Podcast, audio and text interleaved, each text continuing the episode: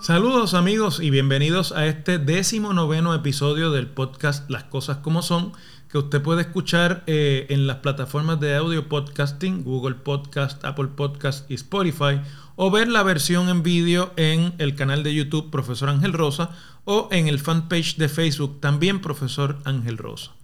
Bueno, esta semana les voy a pedir a aquellos a los que este tema pueda que les parezca algo eh, muy lejano, indulgencias, porque es un tema para mí fundamental en Puerto Rico, tiene que ver con el desarrollo y el futuro de Puerto Rico y además involucra una institución a la que estoy ligado desde que nací, pero sobre todo desde que terminé mis estudios universitarios y, regresé a ella como miembro de su facultad. Me imagino que ya saben que voy a hablar de la Universidad de Puerto Rico, porque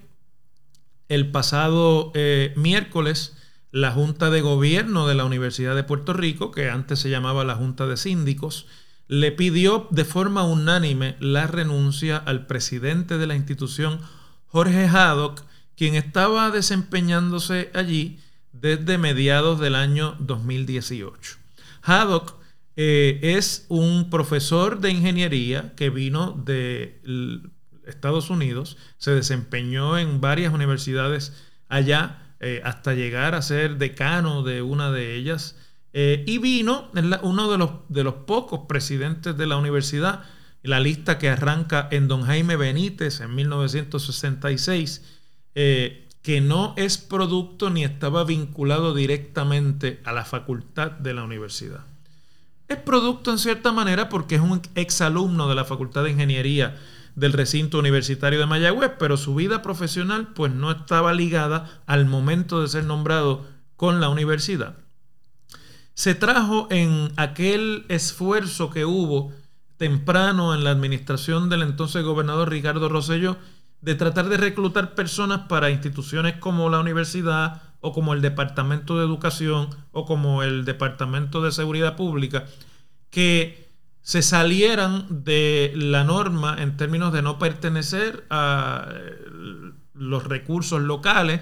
pero además que, que vinieron a Puerto Rico atraídos por la remuneración especial que se creó en aquel momento de contratos de servicio para ocupar puestos en el gabinete o en la alta jerarquía de corporaciones públicas. Debo aclarar esto, ¿no? Porque en términos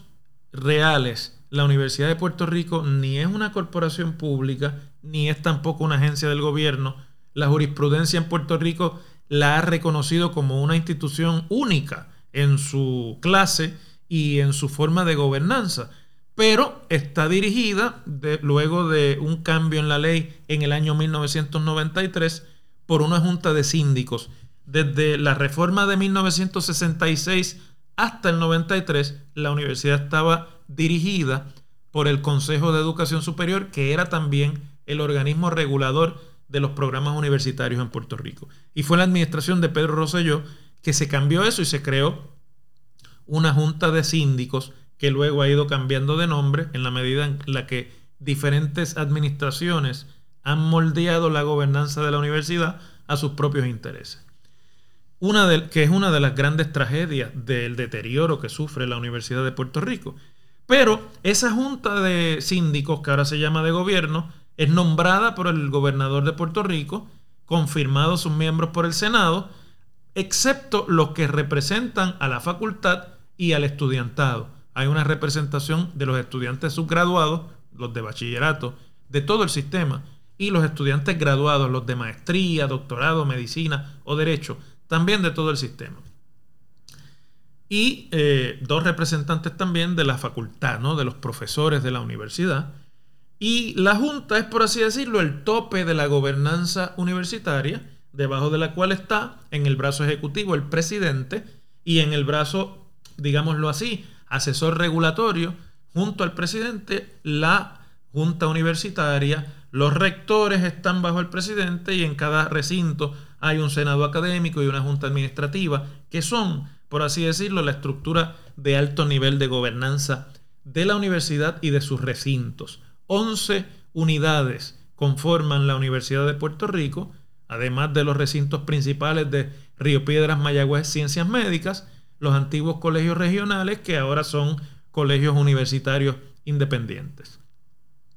Bueno, pues regresando al doctor Jorge Haddock Acevedo, Haddock llegó eh, por, precisamente por la idea de que se había reclutado a alguien de afuera y que esa persona tenía el suficiente mundo en la esfera universitaria de los Estados Unidos como para provocar aquí el liderazgo necesario para los cambios, las transformaciones y atender las realidades de la universidad. Y como no me gusta convertir el objeto de mis análisis en, eh, en ataque, eh, atacarlos en lo personal, porque además no conozco al doctor Haddock, y para decir las cosas como son, que es el nombre de este podcast, Haddock heredó una institución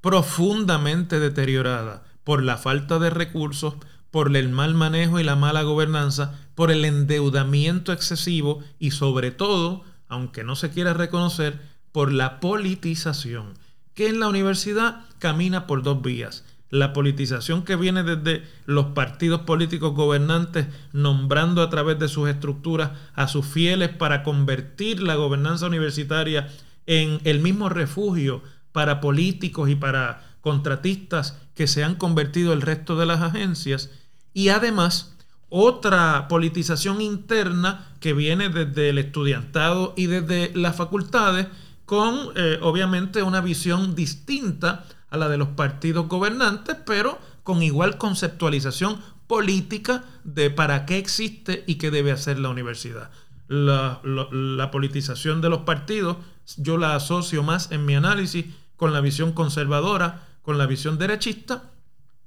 con la visión que piensa que la universidad debe permanecer en un modelo más parecido al de las universidades en los Estados Unidos y la politización de sus bases y de sus cuadros estudiantiles es evidentemente eh, controlado por la izquierda, dentro de los cuales está también eh, ese, el componente sindical de la universidad.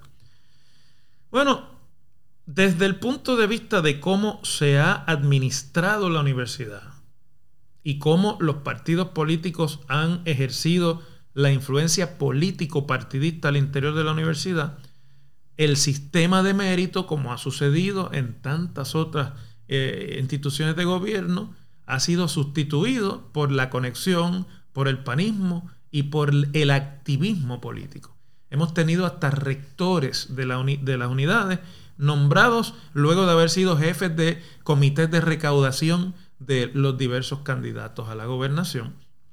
Y muchos han aspirado a puestos de decanos y de eh, rectores desde la teoría de que si usted se involucra en una campaña política va a tener una visibilidad mayor a la hora de repartir los puestos. Por lo tanto, por muchos años la universidad ha estado cediendo su componente intelectual competitivo, su componente de integración a las vertientes de que en el mundo entero, no importa cuál sea la tendencia, dominan las reglas de las instituciones dedicadas a las búsquedas del conocimiento para eh, privilegiar eh, la manipulación política. Y eso después de muchos años ha tenido un efecto sobre la manipulación fiscal de la universidad y sobre decisiones tan importantes como fueron la eliminación de los colegios regionales y su conversión en colegios o eh, instituciones con autonomía que han tenido un impacto fiscal enorme sobre la universidad eh, y, y los recursos de la universidad. Entonces a esto tenemos que añadirle que en la medida en la que se deterioró la base de ingresos del gobierno de Puerto Rico, también se deterioró la base de ingresos de la universidad porque la Universidad de Puerto Rico en su, en su fundamento, fundamentalmente debo decir, recibía sus ingresos a base de una fórmula que le otorgaba el 9.66% de los ingresos totales del Fondo General del Estado Libre Asociado. Y en la medida en la que esas bases con el problema fiscal y, el, y la crisis de la deuda se afectaron, pues también se afectó la transferencia de ese 9.66% a la universidad Y entonces la falta de recursos financieros y fiscales llevaron a los líderes universitarios, en vez de reconocer el problema y atenderlo con estrategias para sustituir esos ingresos, en muchos casos a meter la universidad en una espiral de endeudamiento, tal y como pasó con otras instituciones del gobierno. Todo eso, abuelo de pájaro, y sé que me, se me están quedando eh, segmentos, es lo que Jorge Haddock heredó. Pero ¿qué pasó en la administración de Jorge Haddock? Bueno, pasó también el que la Junta de Control Fiscal, ente importantísimo para entender el Puerto Rico actual y el de las próximas décadas, decidió que había que cambiar el modelo bajo el cual la universidad recibió el apoyo gubernamental desde los tiempos en que se organizó. Y la Junta de Control Fiscal está determinada a desmantelar la Universidad de Puerto Rico como la hemos conocido a que el modelo ya no sea el modelo de una institución apoyada por el Estado al que pertenece, sino una institución más al estilo de los Estados Unidos, mínimamente apoyada por el Estado y fundamentalmente compitiendo por dinero del sector privado para cumplir con sus obligaciones. A base de eso, la universidad ha ido recibiendo sistemáticamente recortes la, por la Junta de Control Fiscal en cada plan fiscal y presupuesto del dinero que recibía del gobierno central e igualmente recorte a los recursos destinados a dirigir, a por ejemplo, a, alimentar sus sistemas de retiro y otro tipo de eh, fondos eh, o de cuentas para mantener la universidad bien eh, saludable. ¿Y cuál ha sido el resultado? Bueno, pues entre otras cosas, se ha disminuido el reclutamiento de facultad. Muchos miembros de la facultad están reclutados bajo el modelo de a tiempo parcial, que se les paga realmente muy poco en comparación con los miembros permanentes o con los miembros con plaza, por así decirlo, de la facultad, lo que ha ido paulatinamente alejando los mejores talentos de la isla de esa facultad. Muchos de los miembros de la facultad han terminado igual que el resto de los puertorriqueños emigrando a universidades en los Estados Unidos donde se aquilata su preparación y su desarrollo. Y en la Universidad de Puerto Rico un achicamiento por ende de la oferta de cursos para el estudiantado como resultado de la falta de recursos y de la falta de profesores. ¿Cuántos años llevamos oyendo de que no hay suficientes secciones para atender la demanda en la universidad. Esta semana mismo conocimos que, con la excepción del recinto de Mayagüez y el de Ciencias Médicas, a los profesores que están por contrato se les mantiene en un régimen de remuneración que es equivalente a 7 dólares la hora u 8 dólares la hora, que es casi lo que se devenga cuando usted trabaja por el salario mínimo. Esos son sueldos de hambre estamos hablando de profesores que trabajan por 2 y 3 mil dólares al semestre, no al mes, al semestre. Mientras que un profesor en plaza por lo menos se gana 5, 4 mil, 500, 5 mil dólares al mes. Con ese cuadro que he querido resumir rápidamente, es que vino a enfrentarse Jorge Haddock. Desde el principio fue evidente que Haddock no conocía la institución a la que vino a dirigir y además que no logró compenetrarse con las realidades del sistema universitario que venía a dirigir. Y desde el principio también fue evidente que ya sea o por su personalidad o por su estilo, Jorge Haddock fue un presidente invisible, un presidente en el que al que en el sistema no se le reconoció ni por estudiantes, ni por rectores, rectores de las unidades, ni, ni facultad, ni sindicatos, la presencia ni la autoridad necesaria para lograr los consensos eh, que la universidad requiere para ser gobernada. Así que su historial como presidente es un historial de haber recibido muchas críticas, de muchas quejas, de asuntos que iban ante la atención del presidente y no se resolvían o que se tardaba mucho en resolverlo. Y todo esto vino a coronarse con la eh, publicación o con eh, el, el, hecho de que se hizo público que las residencias de neurocirugía del recinto de ciencias médicas perdieron su acreditación por problemas que habían estado señalándose por mucho tiempo y que la administración universitaria no atendió. A lo cual el presidente Haddock respondió que desconocía que habían estado haciéndose esos señalamientos y por lo tanto no pudo presentar una estrategia coordinada para resolverlo. Ya haya sido por mala comunicación con el ex y renunciante también rector de ese recinto, Segundo Rodríguez, o haya sido por insuficiencia de su organización administrativa como presidente. La realidad es que Jorge Haddock lucía no estar en control del sistema universitario que dirigía. Y en la Junta de Síndicos de la universidad, una vez hubo un, el cambio de miembros de los originales nombrados por Rosselló a las vacantes llenadas por Wanda Vázquez al final de su término como gobernadora, comenzó a haber discrepancias con el estilo administrativo del presidente. Y dicho sea de paso, el jueves pasado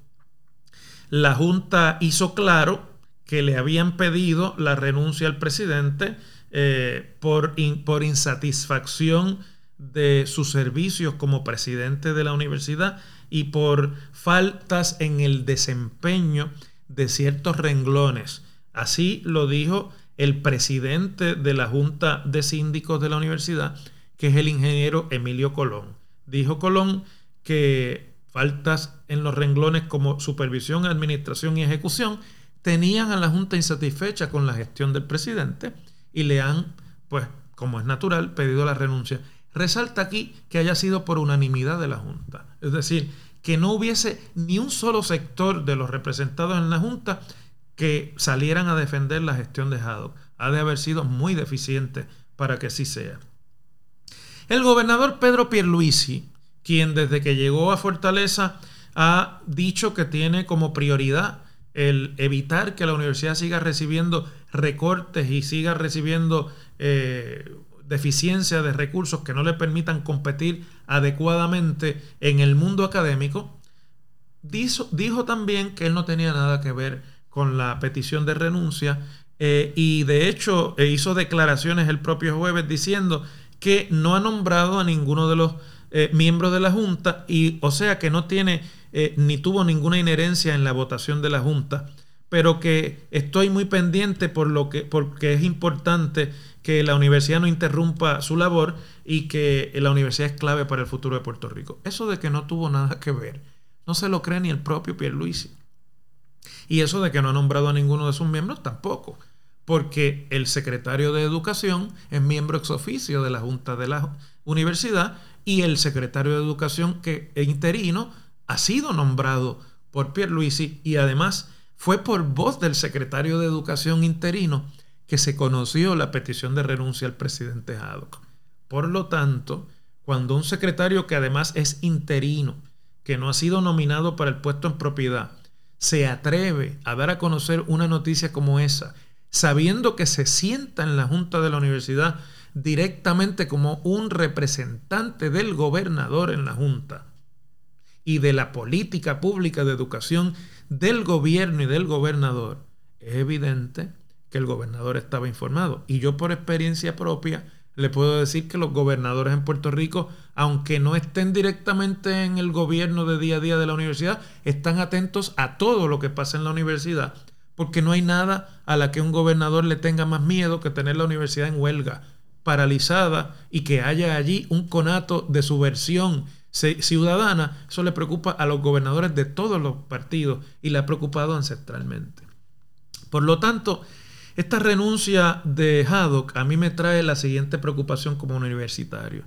La universidad lleva muchas décadas gobernada desde lo político con el interés primario de que lo político va por encima de lo académico y de lo que es propio de una universidad. Así se han perdido propuestas de investigación importantes, se ha perdido estudiantado y se ha perdido también importante facultad. Y para aquellos que piensan que la universidad son sus estudiantes, los estudiantes son una parte importante de la comunidad universitaria, pero los buenos estudiantes, los estudiantes que de verdad van a hacer vida académica en la universidad, vienen detrás de la buena facultad. Reclutar buenos profesores pagarles bien y mantener un estándar en, en, la facultad de la universidad, en todas las disciplinas, es lo principal para atraer un estudiantado excepcional también. Por lo tanto, eh, creo que esto es algo que se debe siempre aclarar. La universidad existe para educar a nuestras juventudes, para buscar el conocimiento y eso fundamentalmente está a cargo de su buena facultad, facultad y de sus buenos estudiantes. Me preocupa que a pesar de todo lo que se habla, esta sea una sustitución política más. Y que ahora que comienza un periodo de inestabilidad eh, por la búsqueda de un nuevo presidente que eventualmente puede llevar a sustitución en los cuadros de las rectorías y de los decanatos de la universidad, la inestabilidad misma lleve a que se busque la solución fácil de un buen azul que nos haga caso, un buen azul que no cree problemas desde la universidad con el resto.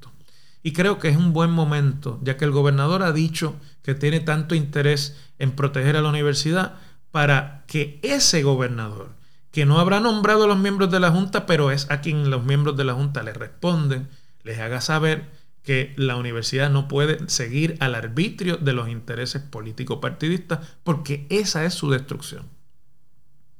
El presidente Haddock dijo cuando salió de la, cuando se enteró de su despido, que le preocupaba el manejo de los fondos federales y la recuperación eh, de la universidad a base de esos fondos, porque él había sido nombrado monitor por la confianza que las eh, oficinas federales y los departamentos federales, especialmente el de educación, tenía en su gestión como presidente. Sea esto cierto o no, o sea esto lo más preocupante o no, ciertamente la universidad requiere de mucha credibilidad en la esfera federal y en la esfera del gobierno del Departamento de Educación Federal que no la puede proveer cualquier activista político, que van a aparecer cientos en los cuadros del Partido Nuevo Progresista que han hecho carrera de la, de, la vida política, igual que lo han hecho en el Partido Popular eh, dentro de la universidad.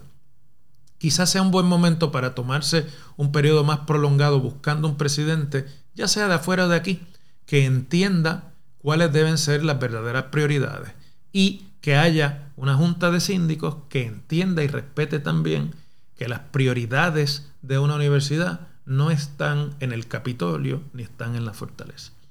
Les agradezco como siempre su atención a este podcast y su indulgencia porque esta es la universidad que ha graduado a muchos de los puertorriqueños que estamos haciendo el país. Y por lo tanto, lo que pase allí, usted tenga o no estudiantes, hijos, estudiando en la universidad, nos atañe a todos los que en las paredes de nuestras casas y de nuestras oficinas tenemos el orgullo de colgar un título de la Universidad de Puerto Rico. Hasta la próxima semana, entonces será en nuestra próxima edición de las cosas como son.